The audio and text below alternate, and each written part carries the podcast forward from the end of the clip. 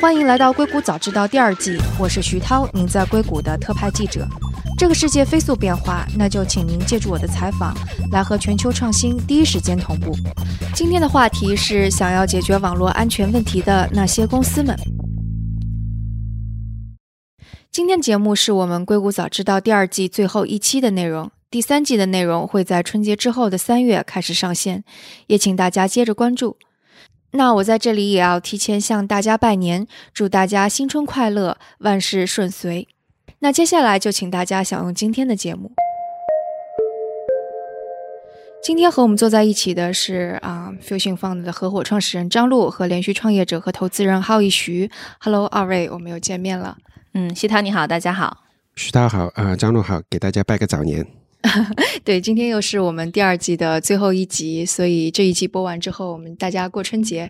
然后今天我们讲的这个话题，我觉得是这两天有两个新闻是有一些关联。然后一个是上周五，日本通过了一项计划，允许政府工作人员黑入日本企业和居民所拥有的物联网设备，包括路由器、网络摄像头。原因是因为他们想要为东京的奥运会提前排查那些不安全的设备。然后另外一个新闻是，可能有市值。价值十亿美元的加密货币都是由两个黑客组织窃取的，而且这两个黑客组织都还在活跃着。所以我觉得这两个话题都是跟黑客有关，然后都是跟网络安全有关。我我觉得对于就我们而言，在硅谷，硅谷一直是就所有的企业都试图让这个世界联系起来，用科技让大家的生活更加便利。所以无论是智能设备还是上网，其实都是硅谷公司在推动的。但这也给我们的生活带来越来越多的风险，网络上的风险。所以你们会觉得站在硅谷的这个位置上，你们看到这些变化？正在怎么发生，以及硅谷正在做一些什么样的应对吗？呃，我觉得其实，尤其是像我们在硅谷，就像讲的，是一个科技创新的最前线。我们也可能比较早能看到说科技进步会带来的一些潜在的危险，甚至是巨大的危险。我记得大概从二零一四年、一五年开始的时候，但是如果有人请我就是分享说科技的这个发展趋势，我经常会在讲完呃工业物联网或者说万物互联这个趋势之后，下一个话题就是网络安全，因为我们大家都在享受万物互联的这个便利的同时，其实没有意识到我们把自己放在了一个多么危险的一个环境里，就像大家经常会享受的这种智能家居，然后所有东西都去联系。我就真的是有认识黑客，是我身边的黑客朋友，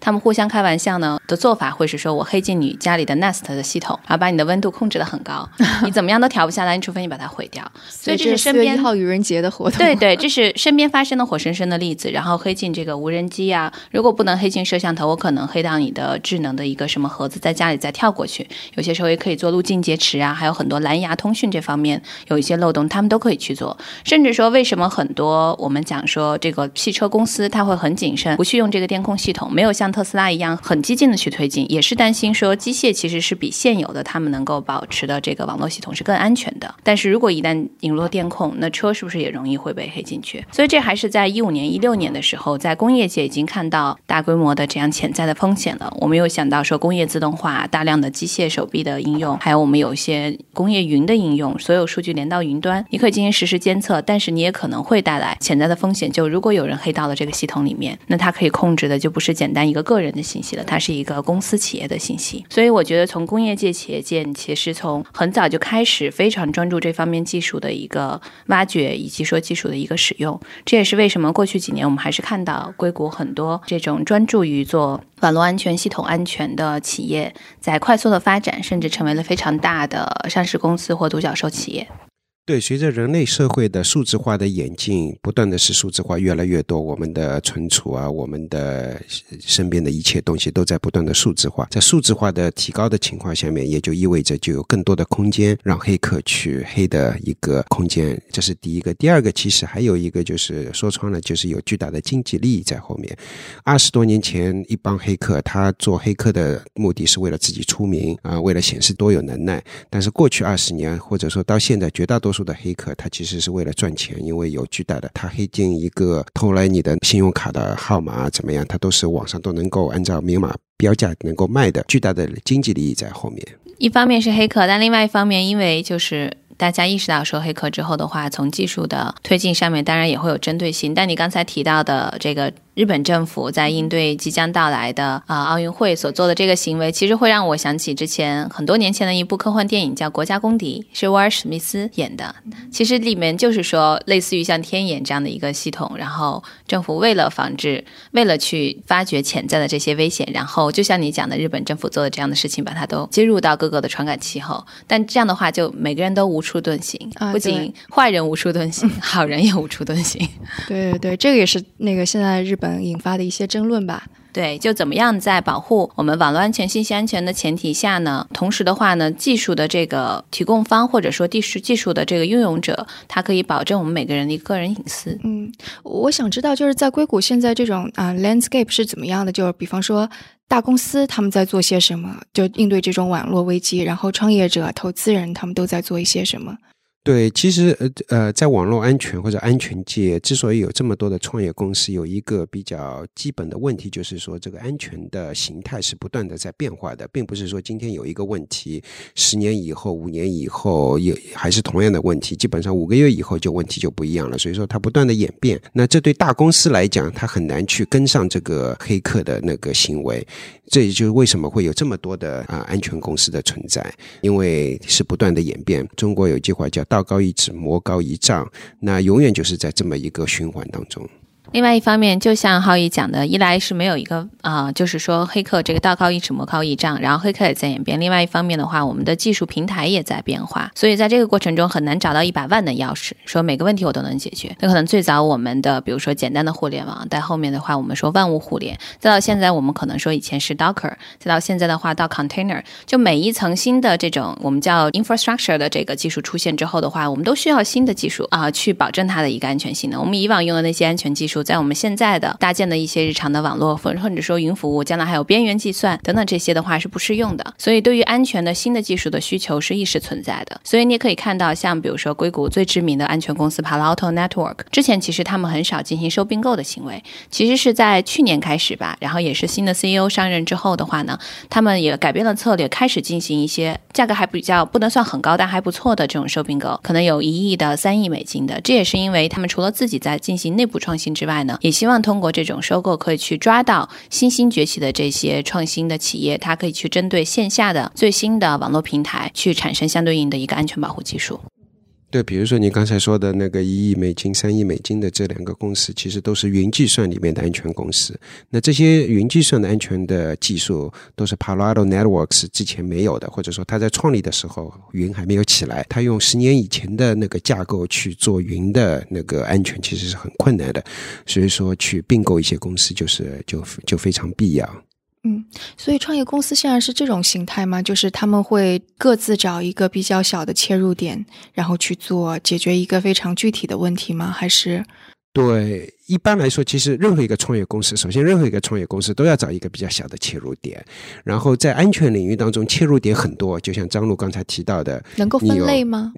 有有，就就好像你本本来没有那个智能电话，现在有智能电话，有智能电话的安全，以前没有云的云计算的呃东西，现在有云计算的，就需要云计算的那个安全。然后云计算里面有不同的架构，container、Kubernetes，然后也在一层一层的变化，每一层新的基础建设在变化，你也需要新的那个安。全的技术来保护它，所以说每每一个领域、每一层啊、每一项技术都会有自己比较独特的安全的需求。这也是为什么创业公司就会有大量的机会，因为有这么多的切入点啊，这是一个必须的。确实，就像浩宇讲的，其实你从技术层面上去分的话呢，其实很难区分，因为有些时候一些公司它去做的话，它也不是基于说一个很小的就是一个 vertical，它也要附带说它可能有两个不同层级的一个折叠。那可能如果真的要分类的话，我们看看到其实就两大类，一类就是针对工业企业级应用的，因为它的网络形态、云计算的这个要求也不一样。另外一一类是针对个人的，其实现在对于个人这种 privacy 的技术也起来的越来越多。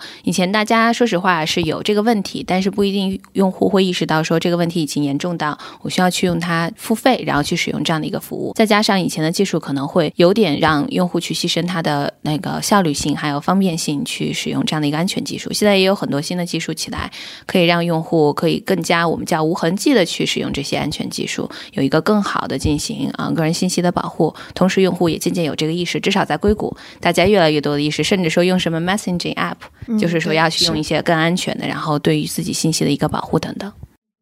我觉得这相对来讲还是硅谷特有的。我觉得大多数的老百姓还是对自己保护自己的那些呃 credit card，就是信用卡这些的保护的意识还是不够高，或者付费意愿不高。就这么说吧，大约这个安全领域是一个一千亿美元的这么一个市场，全球百分之九十或者百分之九十以上是还是给工业界的，消费者愿意愿意付费的其实小于百分之十。当然了，其实他们其实是应该要要增强那个自己的付费意识，但是实际上至少。在过去二十年，你要做做一个给消费者用，然后让他们有付费的，还是比较困难。至少目目前为止是这样。当然，就像张璐说的，现在硅谷啊，或者说一些懂技术的，或者就是有一些啊意识超前的，有确实有一些人他有这些付费意愿了。这也是这苗头刚刚开始最多。哎，浩毅，你方便讲你那个当时创业？因为我知道你做创业也是跟安全相关的，你当时是怎么挑选一个细分的领域去做的吗？当时我们做的一个细分的领域也是网络安全，主要是从那个方法论上面会不一样一点，就是说用一些人工智能、机器学习的方法去解决一些老的问题，一些老的问题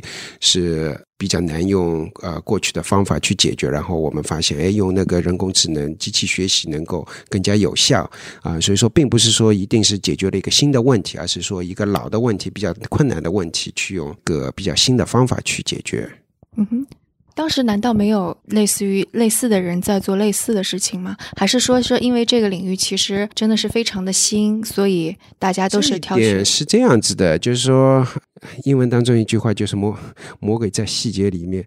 很多人都会做，都会说我做 AI 或者做呃人工智能，但是是不是真正在做，是不是有效，是不是有足够的数据把一些的初始的模模型给建起来？其实可能你有一千家公司都是这么说，真正到最后能够落地、能够做出来的，其实还是屈指可数。所以我们算是算是一个比较幸运的一个少数几个公司，我们觉得我们做出了一个很不错的。模型，然后也受到了别人的认可。嗯哼，张璐，你有看到一些让你比较 impressive、比较觉得嗯还蛮眼前一亮的这种创业公司吗？啊，有啊，我其实，在安全这方面，呃，从一五年开始就陆续投了好几家公司。当然，他们有不同的侧重，有些比如说是针对这种金融系统的一个安全解决方案，也有些它是做这种叫我们叫 equipped data search，就是在啊信息加密的情况下进行搜索。这样的话，就去，因为大部分时候大家信息被泄露或者会被啊黑客去 hack，是因为他在。搜索信息的时候需要有一个解密的过程，又有一个就是，比如说中心信息一个虚拟化，所以黑客攻进去可能抽象一点讲，就是他小偷进到这个房子里，发现房子里是空的。所以他可能就没有办法去偷东西。那最近我们去年投的公司的话，其实啊，How 也知道这个公司 Neural Vector，他们做的是 container 这方面的，也是一个很新的云计算上面一层的这种安全解决方案。所以其实就像我刚才讲的，其实在每一个阶段，它在技术变化的同时，它都需要相对应的新的安全技术解决方案。所以安全这个行业呢很有意思，尤其我们现在是说大家在大量的生产数据，我们周围有这么多传感器在去收集数据，然后数据被被分析、被传输，然后进行个性化定制。传送等等，大公司有是大海量的，我们甚至说有点数据垄断的这样的情况出现。所以我们在未来的这十几年会经历的情况，就是安全市场会一直存在，甚至说越来越大。而且甚至说我们将来因为 cyber crime 可能是最大的一种啊犯罪行为，那相对应它对技术的要求、精度的要求会越来越高。所以我们会持续的看到这个行业不断的出现新公司。那从投资人和创业者的角度，我们也必须要不停的学习，因为不可能说以前学的东西的话，在未来就可以应对说新的产品的需求，可以去。寻找到对的创始人，我们还是要不断的学习，去看哪个新的方案是更好的一个解决方案。其实我就突然想起来，之前有次是跟那个 Alex Damas，他以前是啊 Facebook 的呃 Chief Security Officer，他是因为经历了安全官，对，他是经历了当时一六年，你知道，就是在竞选的时候啊，有俄罗斯的黑客，然后去啊利用 Facebook 上面的数据去进行这种。啊，对于民意的导向等等，但是我其实跟他聊，他提的一点就很有意思。他说，其实。我们当时其实是在尽自己最大的努力去保护安全，但我没有这么大的能力，因为其实大家以前都没有过这样的经验，遭受到这么大的攻击，或者说需要去保护这样海量的数据，怎么样去保护？他其实当时就呼吁一件事，说希望可能在未来，比如说以在在比如说在国家或地区，它有一个这种独立的第三方的中心，它聚集了一批最厉害的这种安全高手。但任何大的企业在面临到这种威胁的时候呢，这个第三方可以跟他们进行合作，同时的这个第三方最好也可以说。有政府背景，也可以说没有政府背景，他可以很早的获知一些信息。就比如说 Facebook 后来被调查的时候，其实无论是 FBI、CIA，他们是很清楚当时是有这个黑客攻击的行为的，但是这个信息 Facebook 并不知道。所以可能这还有涉及到是说，是不是有一群人他在固定的、持续的去监控这些所有的安全隐患的问题，然后当一些事件发生的时候，可以给这些大小的企业提供相对应的一个帮助。这个不只是说一个技术能解决的问题了，还有一个信息沟通，还有一个时效性的问题。我好像知道，就有一家创业公司 Intel 投资的，他们就是把一些黑客，算是白帽黑客招募进来，然后用众包的方式帮这些公司来查找他们的漏洞，似乎有这样的商业模式出来。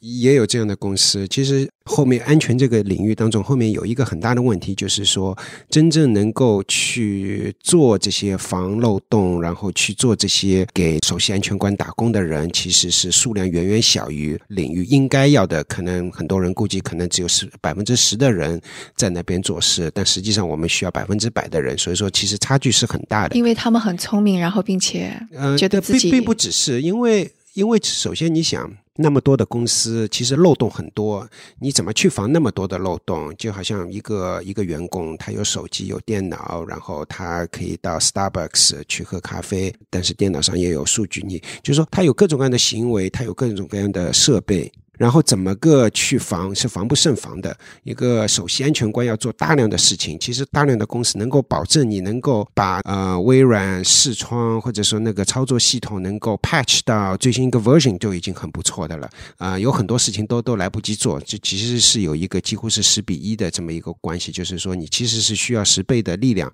但实际上你手头上的有的资源可能只有百分之十。我觉得绝大多数的公司都是存在有这样的问题。那业内会有说法说这个问题可以解决吗？这个问题解决有，当然不同的公司、不同的人会告诉你不同的方向。有的公司会告诉你，OK，解决不了，你把这些安全问题都放到云里面去，让一个云的公司去做，对吧？嗯啊，然后有的公司会告诉你，对传统的技术是解决不了，你可能需要新的方法论，用 AI、用啊人工智能、机器学习的方法也是一种说法。但是方法论也有可能是完全不同的想法。就像张璐刚才提到的几个公司，都是其实就是用创新的方法去思考。如果你用传统的方法，肯定是跟不上的。但你一定。用创新的方法，那可能会有十倍的效率出来。但问题是你有十倍效率出来，道高一尺，魔高一丈，就是这是一个循环嘛？这个循环是周而复始的这么一个循环。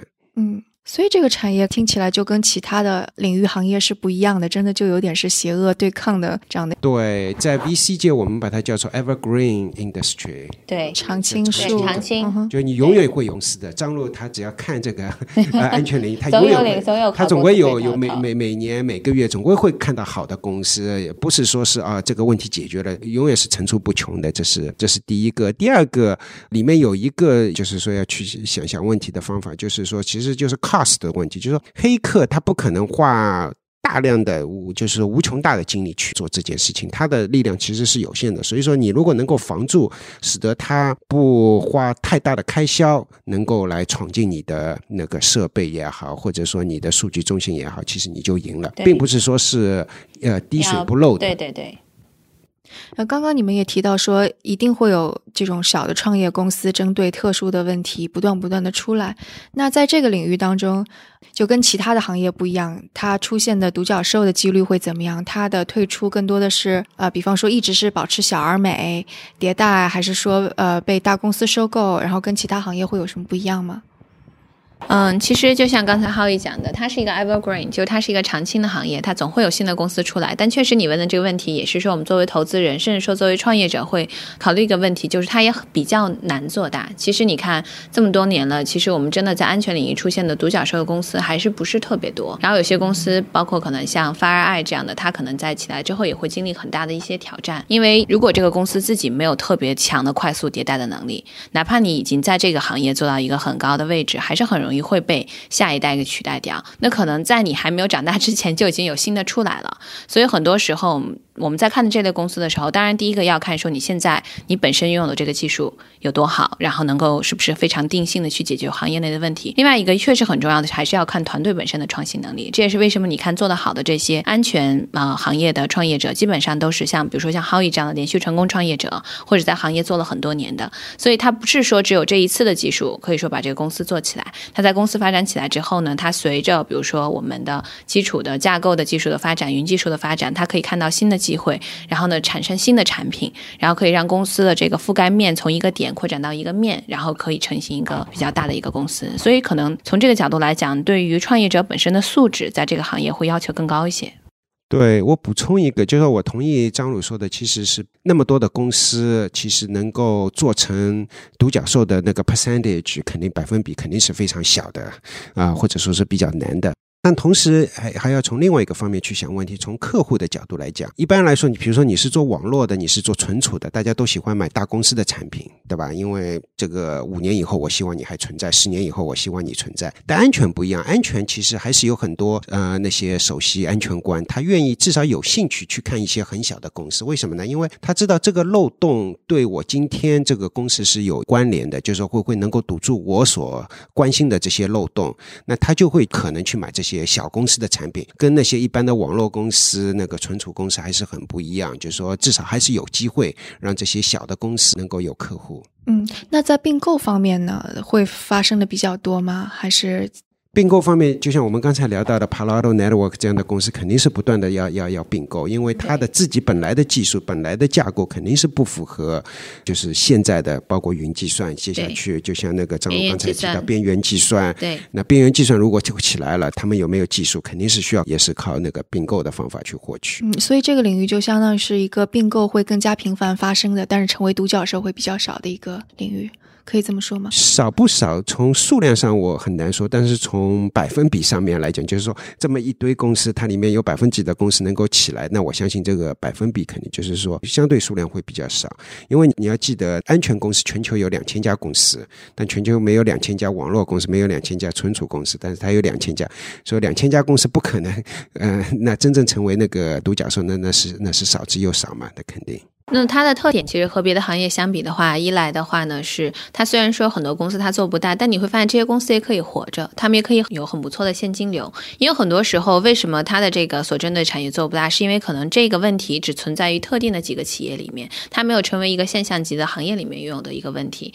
但是这些需求是确实的、实在的需求，我们也是实在的需求。所以可能对于这些公司来讲呢，它可以维系到一个还不错的收入水平，但是能不能做大，就像我们刚才提到的创业者的素质，然后你有没有点到面的一个能力。那从这个角度的话，虽然可能这个行业出独角兽的机会没有那么大，但它可能收并购的机会会比较多。你会发现很多的收并购大小型会出现，或者说这个公司的生存率其实会高一点。嗯，对，可以理解。我看了一下那个最近的在这个领域投资并购，应该说投资吧，最前线的就都是一些大公司，像 Intel。他投资这方面投资的非常厉害，高通这些公司，他其实也要从自己的角度去说，因为他自己本身，你看 Intel、高通，他无论是做网络技术、芯片技术，他自己知道下一阶段我要做什么。但我做的同时的话，我需要一个安全解决方案，所以他有些时候投资的目的，他有一定的战略影响在里面。我们经常管这类投资人叫做那个战略投资人。他投了完之后的话呢，他其实对公司的方向是有一定的影响和引导作用的。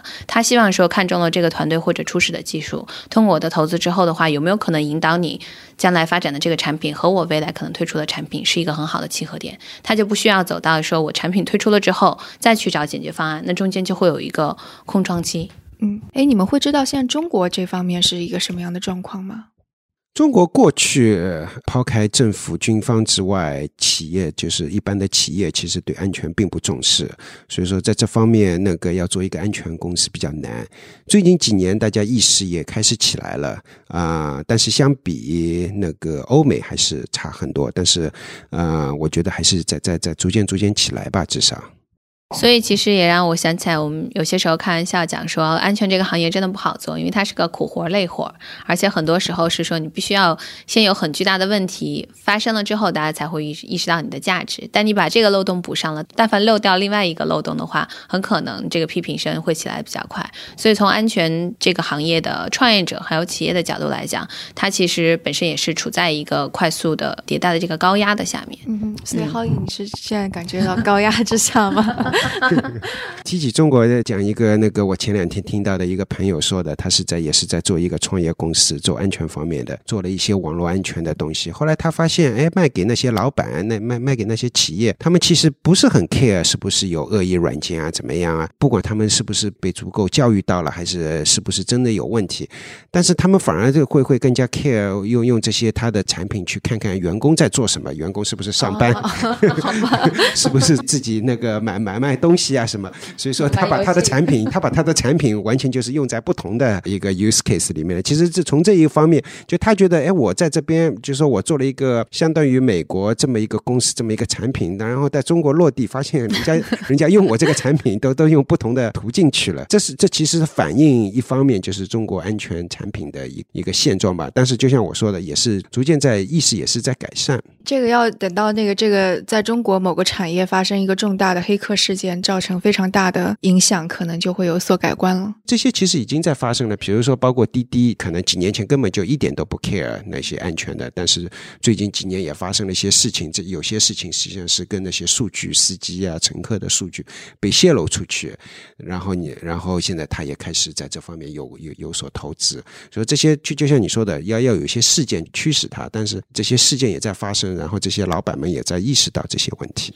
可能在国内还有一点和美国不太一样的是说，其实美国这边云服务已经非常的成熟了，然后云服务的供应商等等。但是在中国，说实话，现在公有云、私有云的发展其实还是跟美国要差了很大的一截。那从这个层面上再说，还有就工业云等等。那因为这个技术它本身，还有说大家对它的使用还没到达说在美国这么多科技公司使用的程度，那可能在这个层面上，它的数据也没有那么多。那它可能在这方面也没有还没有。把这个共有私有云完全用起来，那他更不会考虑到说这个上面的一个安全问题。对这个。意识不够，还是体现在很多方面。比如说，在美国，Target 一个财富五百强的一个公司，它的 CEO 因为它的数据泄露，然后丢掉了自己 CEO 的职位。在中国，至少在短期内，我想象不出来一个 CEO 仅仅是因为有些数据被泄露就丢掉 CEO 的职位。所以说，这这你能够看出来中美的区别。我觉得中国数据泄露的问题太严重了，你但凡在哪儿稍微留了一个电话号码，马上骚扰电话就过来了。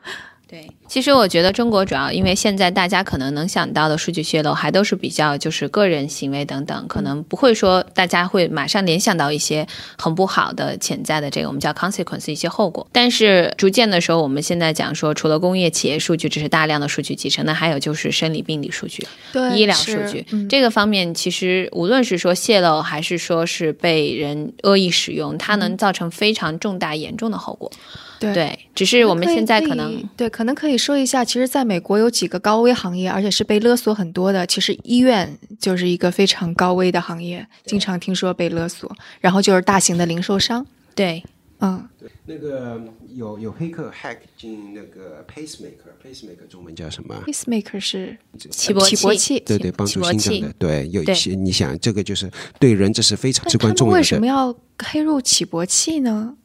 就好利益嘛，也可以勒索呀，也可以勒索。OK，对，就说如果你不给我钱，我就让你。对 对，这是很可怕的。对，还包括我们现在很多这个生理数据，然后基因数据，所有的这些在被收集的过程中啊，可能用户都意识不到可能会潜在带来什么样的一个后果。嗯。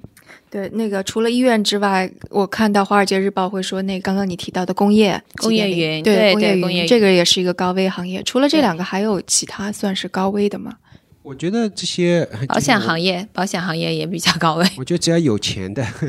对，只只要有钱的行业，黑客都有兴趣。还有是那个 Equifax，对 对对，就就是那叫呃个人信用的这个公司，嗯，个人信用保险行业，这些都是高危行业。嗯，所以你会发现这些企业的话，他自己其实都在非常焦急的寻找这个解决方案，但同时你说他对技术有深入的理解吗？也不一定有深入的理解，所以有些时候使用的解决方案不一定是能够对上的。嗯哼，像就是在硅谷这边的创业公司。他们可以把市场盯在中国吗？比方说，如果中国发生了，一般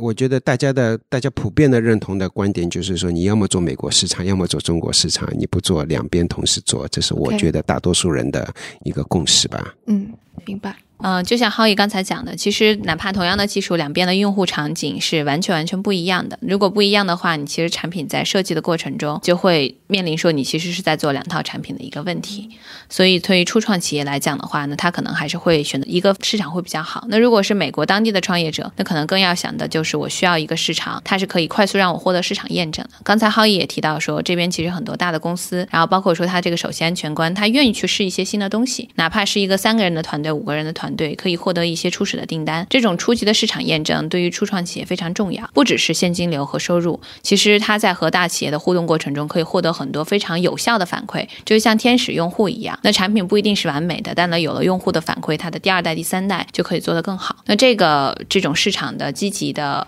啊、反馈的生态机制，呃，可能不一定是在。啊，其他的地方也存在，所以可能创始人也会选择一个更友好的市场去开始做。嗯，不过如果我们假设说那个中国的市场其实比美国晚了三到五年的话，那也许安全这个市场，